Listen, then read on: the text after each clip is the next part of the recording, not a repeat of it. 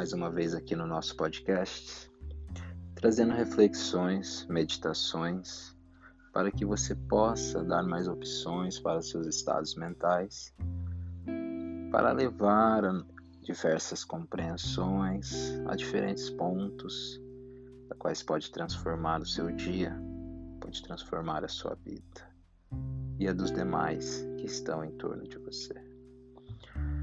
É muito complicado hoje falarmos de coisas como amor, Deus e espiritualidade mística. Devido ao longo tempo que se passou dos entendimentos, muita coisa é e foi distorcida, as palavras perderam seu valor, o sentido. A gente vê isso claramente hoje no que a gente chama de amor, onde relações de faltas, relações doentias, relações traumáticas estão acontecendo para que você possa fazer o seu trabalho interno, para que você tenha a possibilidade de transcender como indivíduo. E a sociedade passa a chamar isso de amor, né? Quem ama sofre, amor dói. Várias crenças são criadas e pautadas dentro desses níveis de consciência. Assim também a palavra Deus, Deus é isso, Deus é aquilo, né? Denegrindo a imagem, dirigindo-a para níveis mais baixos, humanizando-a demais essas consciências, essas emanações. Assim também vencendo a espiritualidade. Todo trabalho espiritual real, ele é trabalhoso, ele necessita de uma disciplina, é necessário um tempo externo pois o primeiro passo é esse entendimento do externo, onde entende-se tudo o processo civilizatório, toda a nossa ciência, matemática, geometrias, tudo esse entendimento do, das orquestrações e tal, como que estrutura essa individualidade, identificação da qual a gente chama de ego o entendimento da estruturação disso dentro dos círculos familiares, relacionais, relacionamentos, né? É, entendendo os padrões, entendendo uh, os paradigmas, as repetições, né? os traumas, as faltas, para assim poder conhecer a verdade, que é a mística que é a espiritualidade, da qual você vai ter acesso a novas percepções, você passa a ver tudo de uma maneira mais ampla, você tem um entendimento mais amplo, pois você vê além dos seus limites individuais, você enxerga além do que seu ego quer enxergar e a sua visão mental. Você entende além do que sua mente dual está a entender. Sem caminhar por esses pontos da nossa vida, da nossa vida social, dos traumas, dos relacionamentos, do, do, dos porquês, é muito difícil tocar essa mística, essa espiritualidade. Você pode ver isso acontecendo em monastérios, onde o monge ele passa muito tempo em silêncio, apenas se observando, trabalhando na cozinha, trabalhando na limpeza, trabalhando isso, para assim, quando estiver preparado de muito autoconhecimento dentro desses níveis, ele possa aplicar uma meditação, ele possa aplicar um grupo de estudo, ensinar algo de fato verdadeiro.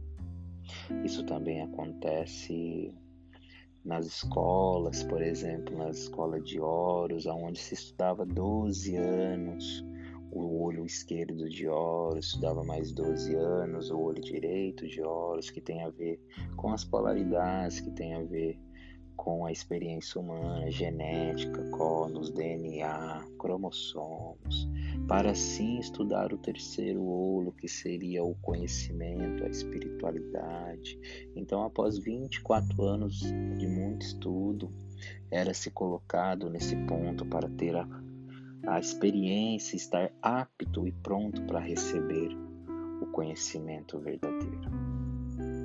Hoje, o que a gente observa é a romantização, é a fantasiação de ensinamentos profundos, de técnicas profundas, de, de conhecimentos no sentido que poderiam realmente transcender o ser humano, mas devido à não experiência, devido à falta de conhecimento, acabamos por denegrir os nomes, acabamos por descer a níveis muito baixos essas coisas tão importantes, como é a espiritualidade, como é o amor, por exemplo.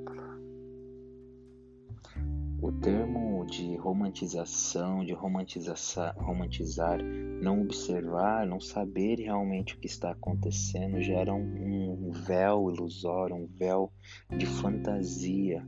É quase uma ilusão é, mental, doentia, tudo isso que estamos presenciando. E quem vê de fora que é, tem mais a polaridade yang no sentido mental, logicamente vai ver um processo como um processo doentio, um processo é, com sérios problemas que levará ao que a gente chama de ceticismo também, que é uma reação também de uma não compreensão. Né? Essas pessoas que estão a julgar também estão a julgar essas polaridades romantizadas e infantis que está acontecendo em todos os pontos do planeta, onde crianças mentais e emocionais estão a propagar todo esse conhecimento. Por isso, uma pessoa que tem um pouco mais de racionalidade, um pouco mais de de mentalidade para observar isso, mas também não tem o conteúdo valioso, também não tem o estudo interno aprofundado através do conhecimento verdadeiro, leva à reação de rejeição, que é o que a gente chama de ceticismo, do não acreditar, mas também ignorando outras fontes, outros pontos e uma honestidade num mergulho pelas mesmas vinhas, só que de uma maneira madura. A fantasiação e toda essa romantização acontece dentro de um mesmo eu, de um mesmo ego, da qual ciclos se repetem, padrões se repetem, porque são hologramas mentais, são fantasias mentais. Por mais que você acredite que você está mudando, o seu eu está mudando, só vai ser de fato quando essa entrega vier desse interior, dessa total entrega, dessa coragem de mergulhar em si, dessa destreza em fazer esse mergulho no escuro, usando essa metáfora. Pois, em verdade, muitos poucos estão dispostos a morrer, muitos poucos estão dispostos a dar esse mergulho no escuro para tocar essa verdade, para tocar essa mística, essa espiritualidade. Devido às faltas, às resistências não trabalhadas, sempre iludiremos a si mesmo, achando que está transcendendo, achando que está evoluindo, achando que está, mas na verdade quem está é o mesmo eu, que é o que cria tudo para ter como existir, por querer existir e pertencer a algo. É um jogo, um jogo mental, psíquico. É preciso trabalho, é preciso seriedade e disciplina para realmente você transcender. Não estou, não queríamos dizer se que é algo que não há felicidade, que não há diversão, pelo contrário a partir do momento que você passa a ver as coisas como são, você a felicidade já deixa de ser algo momentâneo. Você não depende de coisas externas para ter a consciência, para ser feliz ou amar. Você está na, nesse estado de consciência do qual independe do externo. E isso só com a verdadeira disciplina, com um verdadeiro mergulho dentro dessa busca espiritual do saber, que está muito distante disso que a gente vê fora, em cerimônias, em rituais, em terapias e etc.